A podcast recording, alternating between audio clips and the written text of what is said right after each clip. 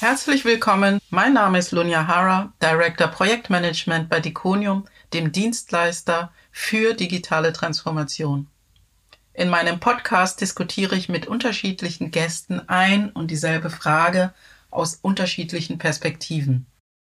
Dabei gehen wir auf vorige Gespräche ein und unterstützt werde ich von meinem LinkedIn-Netzwerk, denn Sie dürfen mitbestimmen, welchen Schwerpunkt ich für das jeweilige Gespräch lege und geben mir auch Fragen mit. Ihr hört jetzt die erste Staffel und wir sind bei der Frage, sollen Führungskräfte für Aktivitäten zum Thema Empathie und Diversität belohnt werden? In meinem letzten Gespräch mit Christian Bondorf haben wir das Thema Bonussystem für Führungskräfte tiefer gelegt. Und nach zwei Gesprächen habe ich mich gefragt, wie zukunftsfähig dieser Ansatz eigentlich ist. Macht es überhaupt Sinn, darüber noch zu diskutieren oder nicht? Deswegen wage ich mit meinem heutigen Gast den Blick in die Zukunft, um genau diese Frage zu diskutieren. Glücklicherweise kenne ich den führenden Futurologen Europas, Max Tinius, und habe ihn heute zum Gespräch eingeladen. Ich folge Max schon seit langer Zeit auf LinkedIn und mich fasziniert vor allem, mit welch positiven Blick er die großen Themen unserer Zukunft bespricht. Ich freue mich, dass er heute hier ist. Herzlich willkommen, Max. Liebe Lunja, auch schön, dass du da bist. Ich freue mich riesig, bei dir dabei sein zu dürfen. Ganz lieben Dank. Ja, ich habe dich ja schon auf LinkedIn vorgestellt als Futurologe und dachte, du wärst der perfekte Ansprechpartner für mein Thema und erhoffe mir sehr viele Insights. Aber bevor wir mal in die Zukunft schauen, stellst dich vielleicht kurz selbst vor. Ja, gerne doch. Äh, Max Tinius, Futurologe und ja, was machen Futurologen? Sie sind keine Zukunftsforscher. Das kann man schon mal sagen, weil Zukunftsforscher, die nehmen immer irgendwelche Studien, Zahlen, Daten, Fakten und versuchen in die Zukunft irgendwas zu projizieren. Das kann man machen. Ich finde das nicht besonders hilfreich, weil es geht darum, möglichst sich auf Wahrscheinlichkeiten zu konzentrieren. Was könnte alles passieren und wie muss ich darauf reagieren? Futurologen gehen in die in das Jetzt hinein und schauen, was gibt es alles schon und was kann ich mit dem, was es gibt, also mit den Möglichkeiten, die vor mir liegen, machen. Und das ist, ähm, ja, das ist eine Denke, die ist in der westlichen Kultur nicht so sehr verbreitet. Die findet man häufiger tatsächlich im afrikanischen und im äh, asiatischen Raum. Und da freue ich mich drüber, weil das hat etwas mit sehr viel spontaner Alltagsgestaltung zu tun.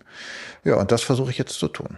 Wow, super. Vor allem, dass du jetzt Afrika als Inspiration nennst, freut mich natürlich besonders. Du, das ist Afrika, finde ich sowieso eine grandiose Inspiration. Das ist immer so underrated, weil was da an Startups und was da an neuen Denken passiert, das ist ja auch klar. Ich meine, wir sind hier so ver verfranst und das ist auch das, weswegen ich so gerne Futurologe und nicht Zukunftsforscher bin, weil Zukunftsforscher versuchen immer auf Basis des industriellen Denkmusters mhm. zu denken.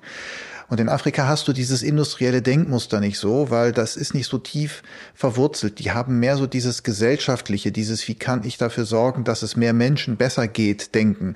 Zumindest in den Bereichen, wo ich da mit Menschen gesprochen habe. Und das finde ich sehr viel inspirierender, als zu überlegen, wie ein System, was sowieso irgendwann rüberkippt, ja, erhalten wird. Äh, lass uns lieber gleich neu denken. Und dazu arbeite ich lieber mit Menschen als mit äh, Technologien. Ja, super. Da gibt es mir direkt eine Idee für ein neues Thema vielleicht in der Zukunft.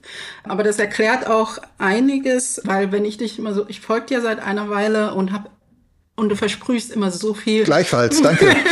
du versprühst immer so viel Positivität, äh, wo ich mich ja jedes Mal mal frage, okay, äh, das, das, gibt mir Hoffnung, wenn ein Futurologe ja so viel Positivität versprüht, dass da die Zukunft ja eigentlich vielversprechendes Positives verspricht. Wie erklärst du das? Ich meine, ganz ehrlich, Lunja, für was Negatives lohnt es sich doch auch gar nicht aufzustehen. Da kannst du doch gleich im Bett bleiben. Ich meine, wenn ich die Zukunft nicht, außerdem kann man Zukunft nur dann verändern, wenn man sie positiv sieht. Negativ geht gar nicht, weil, pass, äh, pass auf, das können wir ja gleich, kann ja jeder von, von denen, die den Podcast hören, mal kurz für sich mitmachen. Äh, soll ich euch ein, ihr antwortet mal auf alle Fragen bei euch im Kopf mit Ja, ja? Soll ich euch eine Geschichte erzählen? Ja.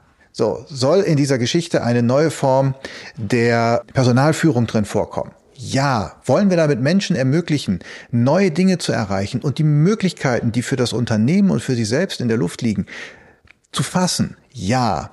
Wollen wir damit vielleicht eine höhere äh, Lebens- und Wirtschaftsqualität für alle Menschen auf diesem Planeten erreichen? Ja, so. Und jetzt das Ganze. Den Test ist ganz einfach. Nächstes, alles im Kopf mit Nein beantworten. Und das geht dann so. Soll ich euch eine Geschichte erzählen? Nein. Zukunft over. Das heißt, in dem Moment, wo du negativ auf die Themen zugehst, die da vor dir liegen, kannst du sie nicht gestalten. Und nicht gestalten können ist etwas, was für mich nicht in Frage kommt. Denn die Zukunft, die kommt ja nicht von irgendwoher, die erfinden ja keine Außerirdischen oder irgendwelche Chinesen, ja, sondern sie kommt tatsächlich daher, dass wir sie gestalten und niemand anders macht das. Und ähm, wir haben 80 Prozent äh, unseres Alltages werden sich verändern. Mm, das sind aber ehrlich gesagt, finde ich, 80 Prozent Möglichkeiten und Chancen, dass es besser wird. Und ähm, ja, damit setzen wir uns jetzt einfach auseinander und schauen mal, wie das im Bereich Menschen und Personal vielleicht geht, oder? Sehr gut. Danke für die Überleitung. Aber ich die Übung echt klasse finde, werde ich mir auf jeden Fall merken. Ja, musst du mal machen mit großem Publikum. Das macht riesen Spaß, wenn die im Saal alle sitzen und du hast dann irgendwie tausend Leute ja. und die sagen alle ja. Das ist total faszinierend. Super. Okay, kommen wir zum Thema heute. Sollen Führungskräfte für Aktivitäten zum Thema Empathie und Diversität belohnt werden? Ja, wäre ja. Ja, könnte man, kann, kann, kann, man, kann, man, kann man pauschal so beantworten. Ich meine, sollen sie belohnt werden? Ich habe mich das übrigens lange gefragt. Ich habe die Frage ja vorher schon mal so ein bisschen gelesen und bin dann so ein bisschen drüber gestolpert und habe gesagt, sollen die belohnt werden, sollen die nicht belohnt werden? Also erstmal, ich finde das normal menschlich, wenn man es macht. Ja, also das ist irgendwie so, so, wo ich so denke, wer das nicht macht, äh, das ist ja auch immer so diesem Industriellen geschuldet, in dem wir so leben. Wir, wir arbeiten ja oft nicht für Menschen, sondern für Excel-Sheets. Das heißt, wir haben irgendwie irgendwelche Zahlen im Kopf, die wir erreichen sollen.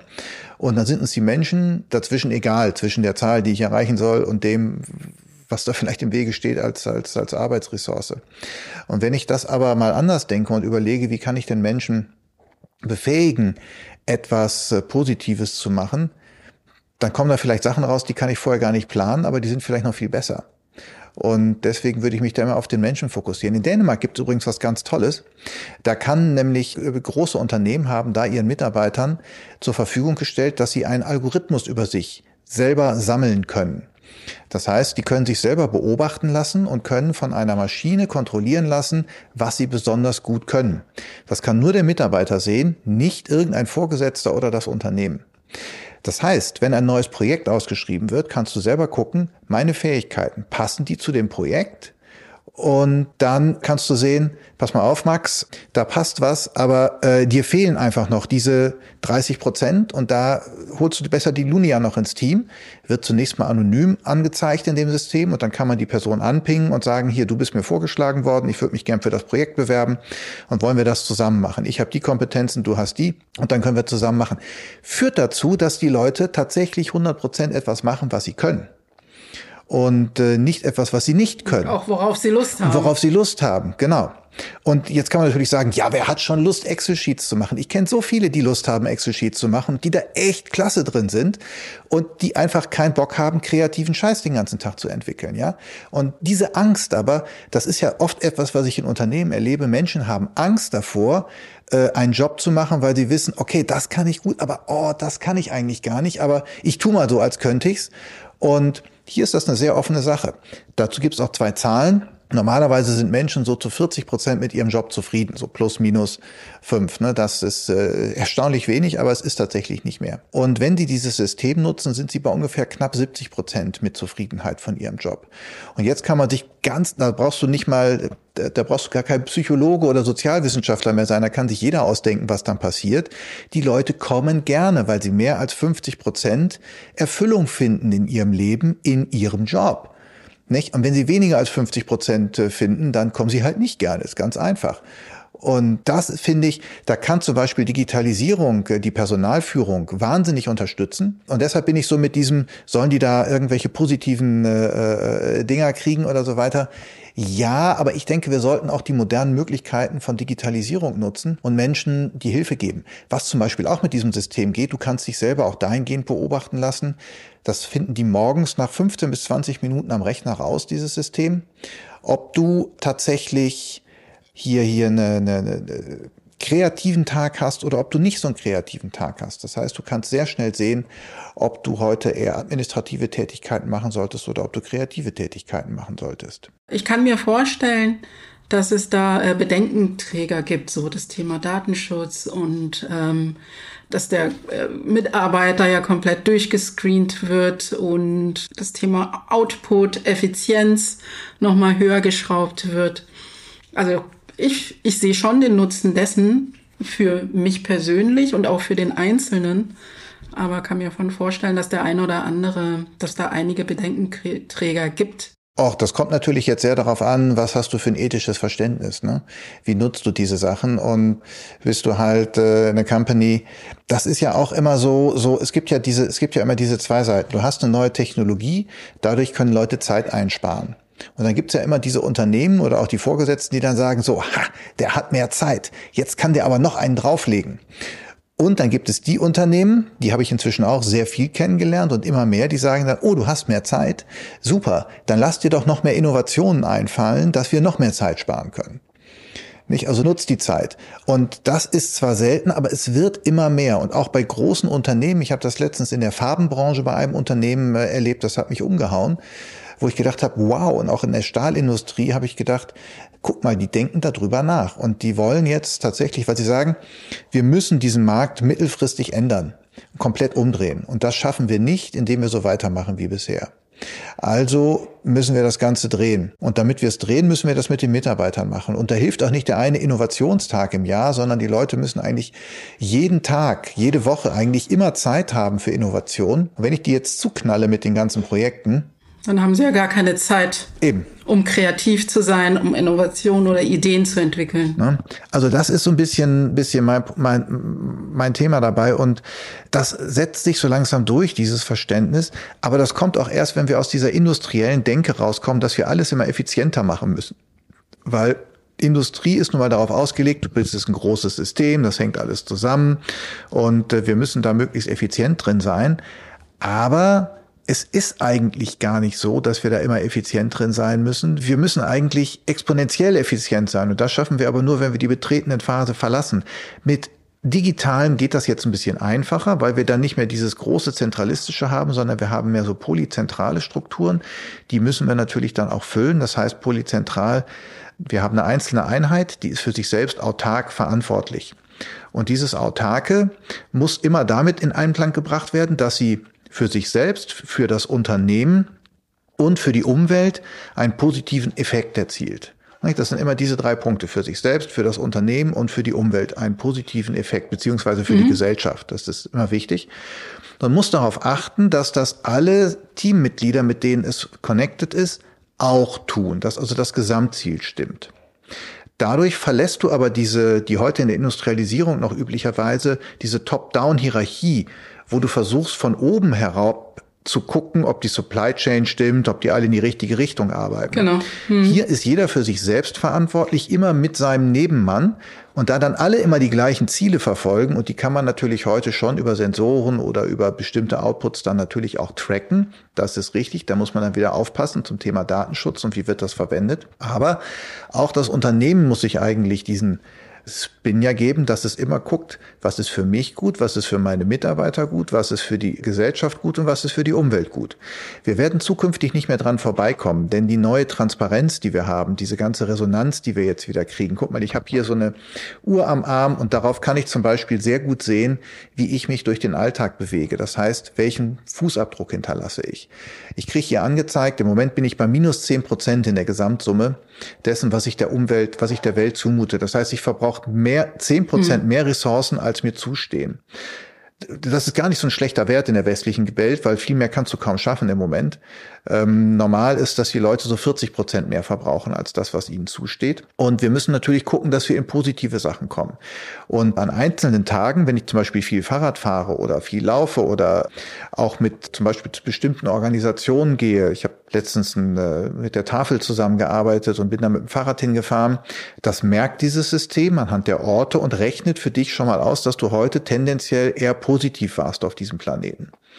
Und das sind so Sachen, so eine Resonanz kann man heute wieder kriegen. Und wenn das natürlich alle Mitarbeiter in einem Unternehmen haben, dann gibt es auch diese überindividuelle Resonanz. Das heißt, dann kann man natürlich auch gucken, gesammelt, was macht das Unternehmen eigentlich daraus und wie reagiert das Unternehmen. Auch hier könnten Daten helfen, in Zukunft ähm, ein Gefühl dafür zu kriegen. Denn das ist oft so ein Problem, ist auch ja oft das Problem von Führungskräften, warum die Leute immer so triezen und sagen, du musst noch einen drauflegen weil die nicht eine Resonanz kriegen, was tut der eigentlich wirklich oder was passiert da für das Unternehmen. Ja, ja.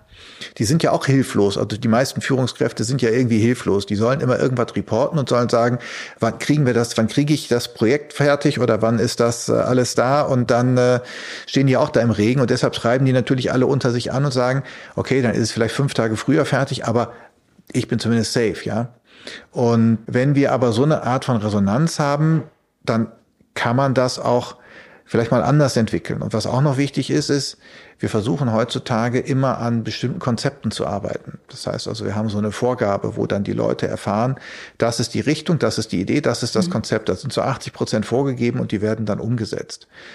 Das ist aber Quatsch. Das Leben bietet ja viel mehr Möglichkeiten, als ich in ein Konzept denken kann. Und ich habe das immer von meiner ersten Mentorin Anita Roddick äh, ge gehört, der Gründerin des Body Shop. Die hat mir immer gesagt, Max, wenn du ein Konzept machst, mach nur 20 Prozent weil das Leben gibt dir 80 Prozent. Du kannst das nicht denken, was dir das Leben alles an Möglichkeiten gibt. Also fang an, die Grundidee zu denken und denk natürlich positiv und so weiter. Also da, da kommt das auch schon her und äh, für die mhm. Menschen, aber dann nutze die Möglichkeiten, die sich auf deinem Weg dir bieten. Dann wirst du viel, viel weiter und viel schneller ganz vorne, als wenn du versuchst, ein Konzept umzusetzen, was du dir vorher ausgedacht hast. Und äh, auch da scheitert es ja bei vielen Führungskräften dran. Oft ja auch 80 Prozent ja nicht ausreicht. Ja, genau. Muss das, ja mindestens 100 oder äh, besser noch mehr. Das genau. Ist ja das, da, da, das ist der geilste Spruch, den ich von Führungskräften je gehört habe. Wir müssen 110 Prozent oder 130 Prozent geben. weißt du, es ist, wenn man darüber mal nach, es, ist, es geht einfach nicht. Mehr als 100 geht nicht. Das ist Schluss. Das ist Quatsch. Das ist mathematisch, physisch nicht möglich. Wenn ich diese Sätze höre, ich könnte aus dem Fenster springen. Ja, also das ist so, so, so, so ein altertümlicher Bullshit. Äh, das ist unglaublich. Ich finde das Wahnsinn. Gut, lass uns mal zu meiner Frage zurückkommen. Oh, gerne. Entschuldigung. Ich merke schon, wir könnten uns hier noch zwei Stunden unterhalten. Ja, ich war auch ganz irritiert, dass der Podcast nur eine halbe Stunde sein soll.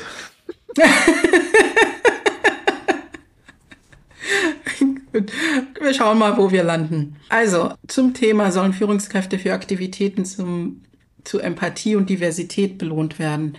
Ich habe ja dazu schon mal mit Mark Oliver Nandi von Mercedes-Benz AG gesprochen und der das auch befürwortet und da sind wir stehen geblieben bei, hey, eigentlich müsste man da eine Art Feedbackbogen geben für die Führungskräfte, indem man das halt bewährt, die äh, Führungskräfte bewertet werden. Und dann habe ich im zweiten Gespräch mit Dr. Christian Bondorf gesprochen. Da sind wir dann halt auch noch mal schon ein Stück weiter gegangen, der mir dann noch mal erklärt hat, na ja, das sind ja zwei verschiedene Themen, Diversity und äh, Empathie die müsste man ja eigentlich unterschiedlich bewerten. Ja, das eine wäre, ähm, also bei Diversity, da kann man ja ganz klassisch KPIs, also Ziele bilden, weil die sich halt äh, konkret messen lassen, dass man sagt, wir möchten jetzt 30 Prozent Frauen auf dieser Position haben beispielsweise. Und ähm, Empathie miss, es wäre eher ein 360-Grad-Feedback, wo halt die Mitarbeiter, die andere, die ihre Führungskraft bewerten. Ich kriege ja immer wieder so die Rückmeldungen von einigen, die sagen, na ja, muss das sein? Müssen die bewertet werden?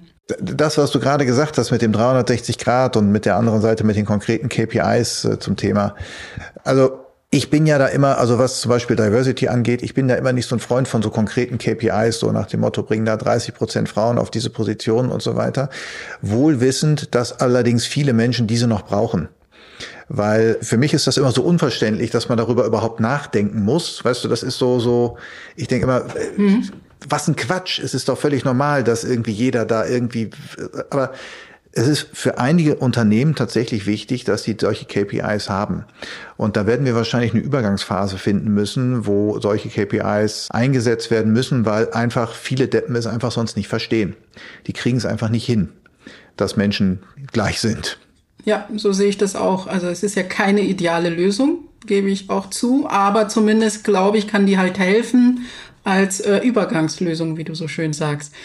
Aber wenn du in die Zukunft schaust, kannst ja nicht schauen, aber zum einen ist es eine zukunftsgerichtete Lösung, aber da hast du gerade beantwortet, das ist ja eher eine Übergangslösung.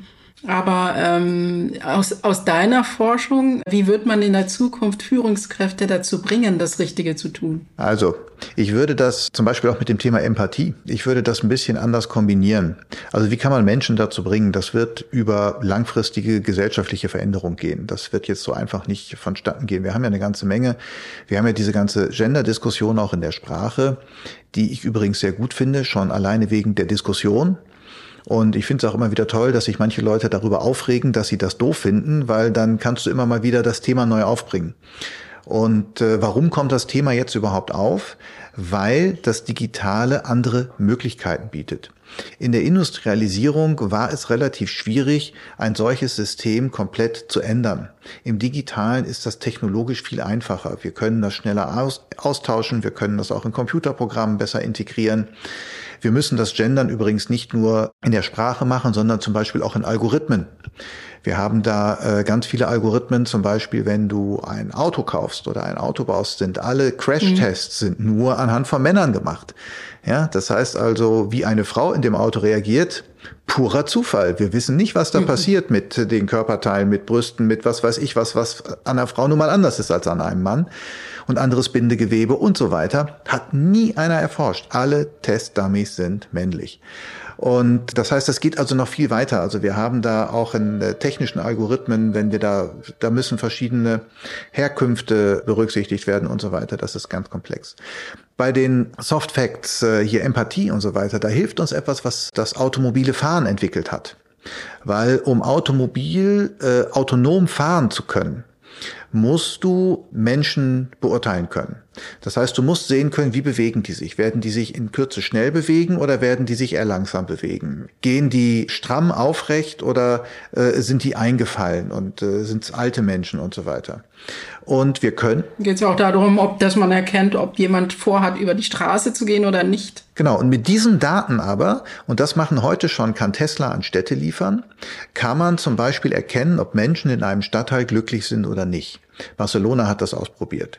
Und alleine dadurch, wie die sich bewegen. Die haben also mit dieser Technologie Kameras installiert und scannen keine Menschen, sie scannen nur Bewegungsumrisse und Bewegungsabläufe. Und damit kann man erkennen, ob diese Menschen glücklich sind, ob sie vor, ob sie vor einer Depression stehen, ob sie vielleicht äh, irgendwann wow. äh, äh Burnout bekommen werden. Das kannst du an der Haltung erkennen. Und so etwas wünsche ich mir für Unternehmen, dass ich da in diesem Sinne Empathieüberwachungskameras habe, die also aufzeichnen, sind die Menschen glücklich oder nicht. Wäre übrigens auch für das Unternehmen eine tolle Sache, weil du weißt natürlich dann auch, äh, du musst das natürlich immer so machen, dass die Menschen nicht erkennbar aufgezeichnet werden. Da kann man jetzt wieder drüber diskutieren, äh, wird das wirklich so gemacht und so weiter. Aber es bietet zunächst mal eine Chance, hier etwas zu tun. Es ist ja auch so, auch wenn wir jetzt miteinander reden, wir, wir, wir sprechen ja in einer bestimmten Frequenz. Alleine an dieser Sprechfrequenz können wir Krankheiten erkennen, die wir in den nächsten zwei Wochen bis 30 Jahren bekommen. Wir können daran erkennen, ob wir zum Beispiel in 30 Jahren Alzheimer bekommen werden. Wir können dann aber auch mit anderen Daten dafür sorgen, dass wir 30 Jahre später Alzheimer bekommen, als es dann eintritt. Das heißt, also weiß ich nicht, statt mit 60 dann eben mit 90, weißt, und dann wird es langsam egal, weil dann braucht es noch 15 Jahre, bis du es merkst und 105 muss er erstmal werden. So, und das sind einfach so Prinzipien, die heute gehen. Du kannst aber auch zum Beispiel erkennen, ob du in zwei Wochen eine Erkältung bekommst. Und wenn du dein Telefon mit deinem Gesicht entsperrst, dann ist es sogar so, dass du diese Daten noch optimieren kannst.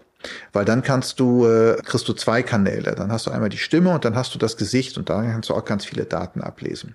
Und deshalb funktionieren diese Kameras sehr gut. Kann man auch so einstellen, dass sie zum Beispiel nur unscharfe Bilder aufzeichnen. Das reicht schon, weil sie an der Bewegungsintensität von Menschen erkennen können, ob diese Menschen glücklich sind. Also du wirst an diesen Menschen nichts erkennen, das ist alles völlig verpixelt, aber du kannst die Bewegungsintensität aufzeichnen. Und Aber wenn man jetzt konkret auf Empathie Also das mhm. äh, finde ich natürlich besonders spannend. Wie kann es da genutzt werden? Also da kann man natürlich äh, bestimmte Daten rausrechnen und kann dann sagen, also dieser Mensch ist äh, tendenziell nimmt etwas wahr oder ist persönlich in der Lage, in einer Gruppe äh, Gefühle wahrzunehmen oder so weiter. Das kann man schon auch erkennen. Man müsste das natürlich ein bisschen trainieren. Aber man würde relativ leicht einen, weiß ich nicht, Empathiekodex für das Unternehmen entwickeln können und sagen können, guck mal hier, in der Abteilung, da scheint es sich irgendwie nicht so positiv zu entwickeln, wie wir das wollen. Und dann kann man da gezielt hingehen und kann da gezielt was machen. Und am Ende des Tages brauchst du gar keine Kameras. Du kannst das zum Beispiel auch äh, an verschiedensten Daten ablesen. Allerdings dann wird es persönlich. Du kannst es zum Beispiel auch ablesen an der Art, wie du in eine Tastatur schreibst. Du kannst es davon ablesen äh, an Geräuschen. Also was für Geräusche hast du in einem Raum? Was mhm. entsteht da? Ne? Aber ja, aber da habe ich ja erstmal nur erkannt, wer jetzt von meinen Führungskräften eventuell zu mehr Empathie äh, äh, tendiert als jetzt der andere. Mhm. Aber das beeinflusst ja noch nicht, also das würde mir natürlich helfen, wenn es darum geht, okay, wem gebe ich jetzt eine Führungsposition und wem nicht. Aber das hilft mir ja nicht, wenn es darum geht, jetzt zu beeinflussen, dass er vielleicht das Richtige tut den Mitarbeitern gegenüber oder dem Unternehmen. Schon, das hilft dir natürlich, weil du natürlich konkrete Daten hast und kannst natürlich konkret Leute auch ansprechen. Und könntest dann natürlich sagen, hier, guck mal, wir sollten da mal reden. Das wäre jetzt eine äh, Sache, da müsstest du mal drauf achten, denn wir haben hier als Unternehmen das Ziel, einen Empathiewert von 85 zu erreichen. Und wir liegen hier bei dir allerdings nur bei 45. So, das heißt also, wir müssen da mal drüber reden, was können wir denn gezielt tun? Weil dieses, dieses ähm, Be Belohnungssystem, das ist ja auch nur so ein bisschen, ich, ich will ja auch, dass Leute etwas aus Überzeugung machen. Und ich will ja nicht, dass sie es etwas für, für eine Belohnung tun. Ja, also weißt du, wenn er am Ende des Jahres, dann weiß ich nicht, irgendwie, ja, meistens ist es ja Geld oder irgendwas Geldwertes oder äh, irgendwie sowas bekommt. Ich finde das schwierig, wenn du Empathie mit Geld aufrechnest oder mit irgendwelchen Punkten. Das ist so, ich möchte es eigentlich mit Empathie mit Empathie aufrechnen und möchte dann im Prinzip hingehen und sagen, pass mal auf, äh, wie können wir das denn verbessern? Wie können wir denn hier mit dir gemeinsam hm, Lösungen suchen und dann versuchen, kann ich demjenigen ein Seminar geben? Kann ich mit dem irgendwie eine Fortbildung machen? Kann ich da so verschiedene Erlebnisse machen, dass der versteht, warum das wirklich wichtig ist. Weißt du, es ist ja das Gleiche wie mit dieser Diversity- und Gender-Diskussion. Manche Leute verstehen es halt einfach wirklich nicht. Und das ist ja bei Empathie das Gleiche. Einige verstehen halt einfach nicht, was sie damit jetzt machen sollen und warum das nicht einfach knallhart wie beim Militär funktionieren kann hier. Das ist ein Argument, das ich auch immer wieder gespiegelt bekomme, dass doch eine Führungskraft eigentlich intrinsisch motiviert sein sollte. Mhm. Ja, und nicht Dinge tut äh, wegen eines Bonus oder irgendeiner Belohnung. Und diese Diskussion hatte ich auch im letzten Gespräch mit Christian Bondorf, der erklärt hat, dass es letztendlich aus, aus arbeitspsychologischer Sicht ist es egal, warum jemand etwas tut, weil es geht darum, ein zukünftiges Verhalten von Mitarbeitern zu verändern. Das heißt, es ist wichtig, dass Mitarbeiter ähm, erklären, der hat hier ein Beispiel genannt, zum Beispiel mit der Frauenquote. Das ist ja eigentlich mhm. das Gleiche. Es, die wird erzwungen durch Gesetz. Aber was es bewirkt, ist, dass junge Mitarbeiter dann trotzdem durch diesen Zwang sehen, hey, es gibt auch Frauen in, auf Führungspositionen und das ist total normal. Und dadurch wird eine neue Realität hergestellt, die ja nicht so schnell kommen würde, wenn man jetzt auf die intrinsische Motivation setzen würde. Und das ist ja das, den gleichen Ansatz, den ich hier ja auch fahre, dass ich sage, es lohnt sich trotzdem. Natürlich, ideal wäre die intrinsische Motivation. Und es ist das, was ich mir auch idealerweise wünsche. Da, da gebe ich dir recht. Also du hast natürlich hier wieder, ich, ich nenne es wieder mal Übergangslösung, dass natürlich irgendwelche äh, schnellen Boni da natürlich helfen können und das ganze Thema in die richtige Richtung bewegen. Nur ich glaube, dass auch Mitarbeiter, auch jüngere Mitarbeiter, es sowohl auch wahrnehmen, wenn eben neben diesen Boni auch tatsächlich äh, dann Gespräche geführt werden und die Leute das auch dann tatsächlich machen. Denn ich kenne auch äh, viele Leute, die solche Empathie-Boni bekommen, die sind dann vordergründig dann oft empathisch, aber hintergründig dann, also es kommt dann eben immer wieder durch und du kriegst dann immer wieder Ärger. Und insofern gebe ich äh, da dir und deinem Kollegen äh, recht. Ja, es verändert die Arbeitswelt so oder so und das ist auch wichtig, dass wir das machen. Aber ich glaube, wir können auf das andere nicht verzichten. Ich glaube, wir müssen da trotzdem dranbleiben und Strukturen umbauen. Und wir müssen vor allen Dingen auch aus diesem, da hängt ja noch viel mehr damit zusammen. Das ist ja auch dieses ganze Wachstumsdenken. Das ist ja dieses äh, immer schneller, höher, besser, dieses was uns das Industrielle ja auch gebracht hat. Da bietet uns aber auch hier das Digitale neue Möglichkeiten, weil in digitalen Systemen musst du nicht immer wachsen. Das hängt damit zusammen, dass sie viel schneller, viel variabler umsetzbar, gestaltbar sind. Das nimmt eine ganze Menge Druck raus. Das heißt, du kannst schneller mal expandieren, du kannst aber auch schneller wieder zurückfahren, ohne dass jemandem dabei zu Schaden kommt, weil du eben diese einzelnen autarken äh, polyzentralen Strukturen hast. Und damit diese polyzentralen Strukturen funktionieren, äh, brauchst du übrigens sehr viel mehr Empathie, weil du musst sehr viel mehr Kommunikation einsetzen. Ne, das ist auch etwas, wir haben ja, der Mensch hat ja 64 Kompetenzen, auf denen er aufbauen kann. Und 48 davon haben wir ausgeprägt in der industriellen Welt.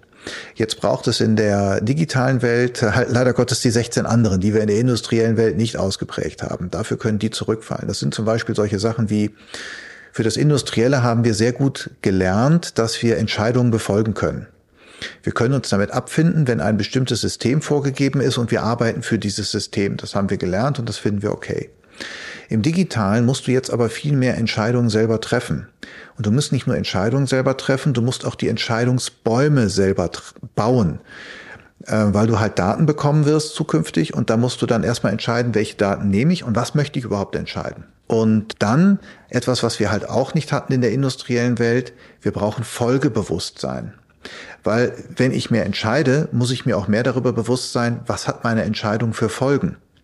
Und dieses Folgebewusstsein ist ja auch Teil von Empathie. Das heißt, wenn ich auf einen Menschen in bestimmter Weise zugehe, passiert ja auch etwas. Und ganz wichtig ist auch in der Digitalisierung, das haben wir in der Industrialisierung auch nicht gebraucht, ist ein normativ-ethisches Verständnis. Warum?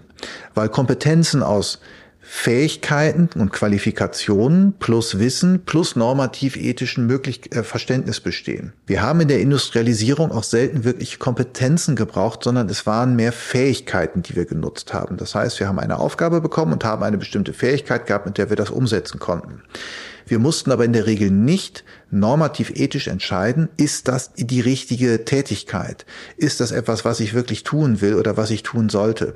Das wird im Digitalisieren viel, in der Digitalisierung viel öfter abgefragt werden. Das heißt, das Thema Empathie ist deshalb extrem wichtig für Unternehmen, weil nicht empathische Unternehmen werden es in digitalen Strukturen schwerer haben. Das heißt, die werden Umsatzrückgänge haben. Das ist eine ganz knallharte, einfache Feststellung, die nun mal so steht. Das heißt, Empathie ist zwanghaft notwendig, um in der digitalen Welt überhaupt die Geschäftsmodelle zum Laufen zu bringen. Und das verstehen natürlich viele nicht, die aus diesem industriellen Denken kommen.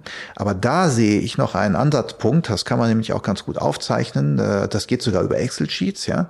Das verstehen dann also auch verschiedene Leute, die bisher nichts verstanden haben. Da kann man nämlich dann mit diesen Daten ganz gut zeigen, wenn du keine Empathie ansetzt, das ist genauso wie diese Nachhaltigkeitsdiskussion, die wir immer hatten.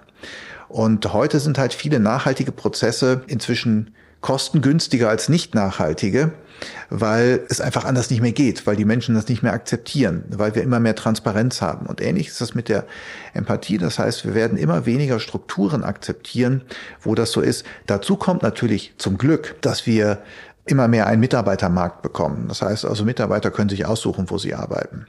Und äh, wenn du da als Unternehmen, also ich habe das hier gerade, ich spreche sehr viel mit der Autoindustrie, die versuchen sich da gerade komplett umzustellen, weil es einfach nicht mehr dieser Mensch gebraucht wird, der am Band nur noch die eine Tätigkeit macht, sondern sie wollen jetzt halt Menschen, die ein Auto für andere Menschen bauen und die auch verstehen, warum sie dieses Auto bauen. Die sollen das dann auch lieben, weil sie das anders bauen dann, weil sie dann die Schrauben halt nochmal kontrollieren, weil sie dann wirklich gucken, passt das alles und die Qualität wird einfach höher. Volkswagen ist da zum Beispiel gar nicht so weit weg von an, an einigen Stellen. Die haben einige Testprojekte, wo sie das schon ausprobieren, auch in der Produktion. Kirchhoff ist da nicht weit weg, hier Autozulieferer. Und ähm, die machen einiges in diese Richtung schon. Aber auch hier zum Beispiel die Sparkassen arbeiten schon in diese Richtung, dass sie halt ganz gezielt versuchen, wie kann ich mit solchen Motivationsmodellen, dass ich also Menschen sage, du tust etwas für andere Menschen und versuch doch dich in dessen Lage reinzuversetzen und ihm das bestmögliche Produkt zu bieten. dadurch schaffen, Umsatz zu generieren, also auch zu verbessern, sich selber zu verbessern, dabei das Klima zu verbessern. Auch übrigens die Burnout-Rate bei den Menschen runterzufahren, weil die natürlich viel mehr Sinn dahinter sehen und viel mehr verstehen, warum sie etwas tun und nicht mehr nur, ich muss das tun, weil ich das für Zahlen tun muss und am Ende des Tages kriege ich irgendwie mein Boni. Was man übrigens abschaffen sollte, darüber haben wir noch gar nicht geredet, das sind die Boni für Zahlen. Das heißt also, ich möchte diese äh, komischen Boni für irgendwelche erreichten Zahlen auf Excel-Sheets unten rechts, ne, die möchte ich da im Gegensatz aber bitte sofort abschaffen. Das finde ich fast noch wichtiger, weil die Leute sind sowas von fokussiert und denen ist das so scheißegal. Die gehen über Leichen, nur um diese Zahlen zu erreichen. Und wenn du das schon mal nicht mehr hast, dann hast du schon mal irgendwie die Hälfte an Empathie gewonnen, denn ich glaube, die meisten Menschen sind grundsätzlich empathisch, die trauen sich nur halt nicht es einzusetzen in der Firma. Und ich glaube, dass halt auch viele bei meinem Thema das so ein bisschen verwechseln mir geht's gar nicht um Umsatzboni, sondern halt wirklich eine verhaltensverändernde Maßnahme, indem man das halt wirklich diese Befragungen macht über die Mitarbeiter. Was wir auch festhalten müssen, ist, dass das eine Übergangslösung ist, aber dass es halt auch nicht darum geht, nur das gute Verhalten zu verändern, sondern wenn wir merken, dass jemand halt äh, nicht intrinsisch motiviert ist und das gar nicht kann und dass das halt einfach das Ergebnis ist, dass dann diese Leute ja dann halt auch einfach andere Jobs kriegen, aber nicht führen. Das macht Microsoft beispielsweise ja auch schon, dass sie halt auch Tests dazu machen. Ich hoffe, dass ich da in einem der nächsten Gespräche jemanden von dort sprechen kann, um einfach mal Erfahrungswerte zu hören dass sie dann halt ähm, je nach Ergebnis dann halt auch konsequent Führungskräfte dann halt auf andere Positionen schieben. Was ich auch noch schwierig finde, ist, es gibt ja in Deutschland auch keine Fachkarrieren oder fast keine Fachkarrieren. Das heißt, die Leute müssen irgendwann in Führungsebenen, weil sie in ihrem Fachgebiet gar nicht weiter aufsteigen können. Also weißt du, dass du, statt dass du ihnen äh, mehr, mehr, mehr Möglichkeiten gibst, in ihrem eigenen Fach weiter zu forschen oder weiter zu entwickeln und da sich auszuprägen, weil manche Menschen können und wollen halt einfach nicht führen. Ja, die sind auch völlig überfordert. Die, die, also das ist für die auch Stress. Dann werden sie auch zum Beispiel teilweise ätzend. Viele wählen diese Route, um einfach weiterzukommen, Karriere machen zu können, weil es einfach gar keine Möglichkeit gibt. Also bei uns, äh, Diconium, gibt's tatsächlich die Fachkräftekarriere. Und das finde ich großartig. Also für mich auch als Führungskraft, dass ich mit, offen mit meinen Mitarbeitern sprechen kann und denen halt die äh, verschiedenen Wege aufzeigen kann und dass du halt wählen kannst. Du kannst ausprobieren, aber wenn du merkst, das liegt mir nicht, Leute zu führen, kannst du genauso gut wieder auf die andere Seite wechseln und das hat keine Konsequenzen. Ja, richtig. Und das ist halt bei vielen noch nicht so und auch bei vielen Mitarbeitern noch nicht so, weil die finden das dann auch komisch und äh, reden dann und so weiter. Ich habe das in einigen Unternehmen, in großen Unternehmen schon miterlebt, dass das eben auch nach hinten losgeht ähm, wenn Menschen da wieder zurückwechseln wollen, das wird dann so gesagt, so der schafft's halt nicht oder so weiter. Ne? Und das, meistens beim, nee, bei Frauen war das auch so. Also das, das ist ein anderer Schnack, aber das ist ja dann so in Unternehmen auch manchmal echt ein bisschen fies, wie dann da so über Leute geredet wird.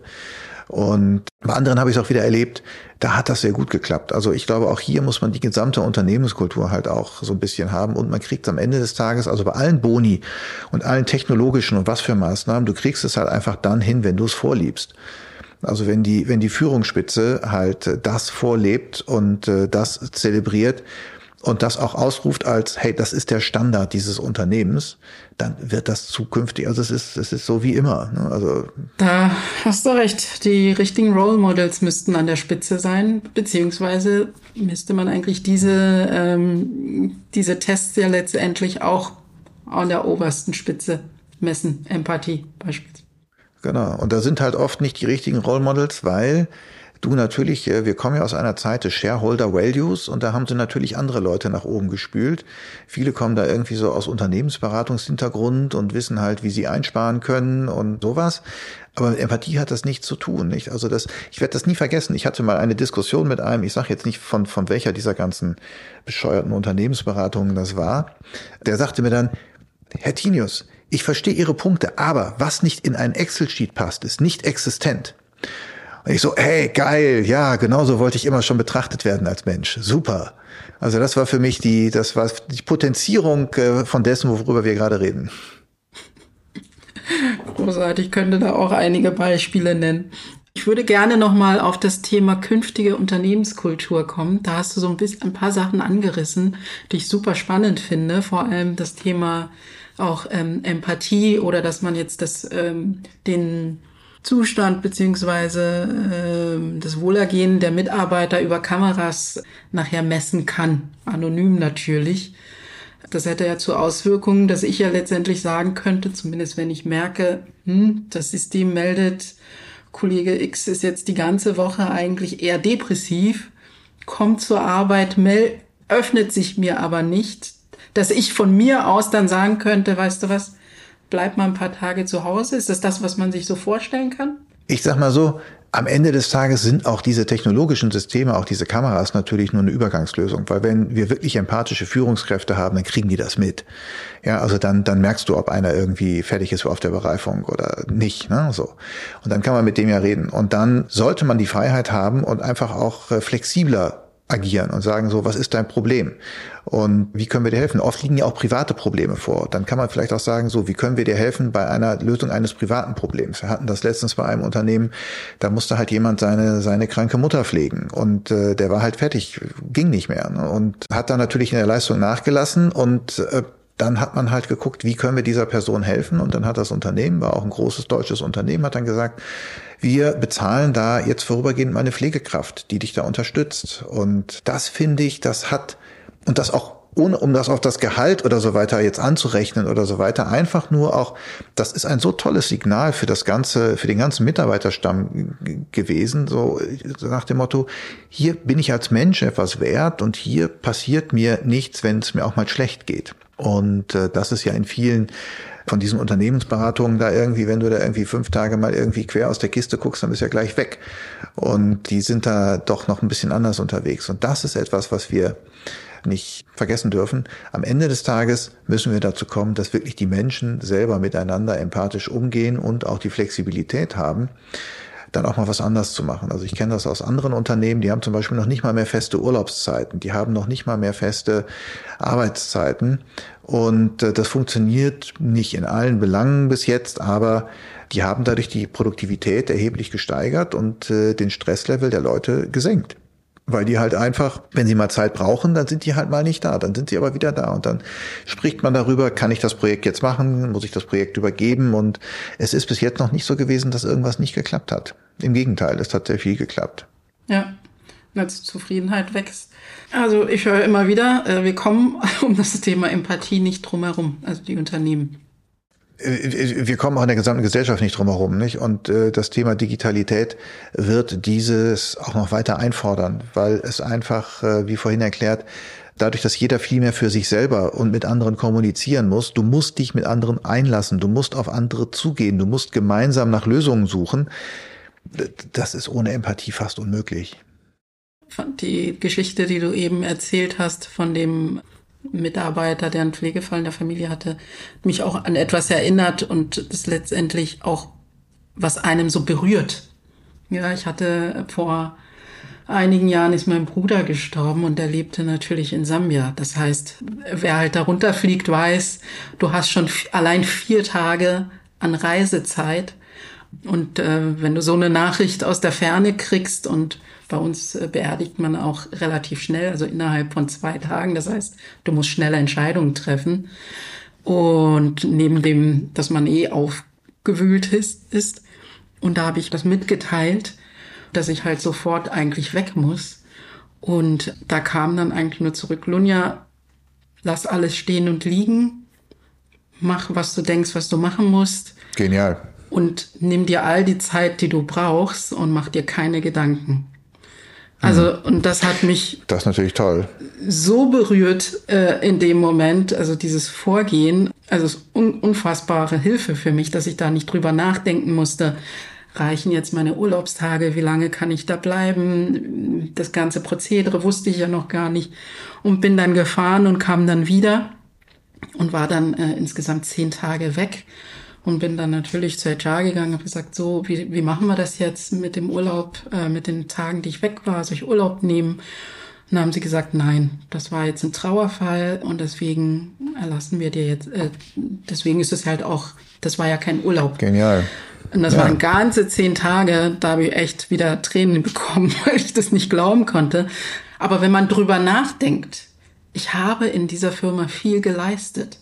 Ja, also wenn man es jetzt sagt, übers Jahr betrachtet oder wenn man den gesamten Zeitraum betrachtet, den ich dort war, waren diese zehn Tage nichts, weil die Überstunden, die ich da eigentlich geschoben habe, waren deutlich, deutlich mehr.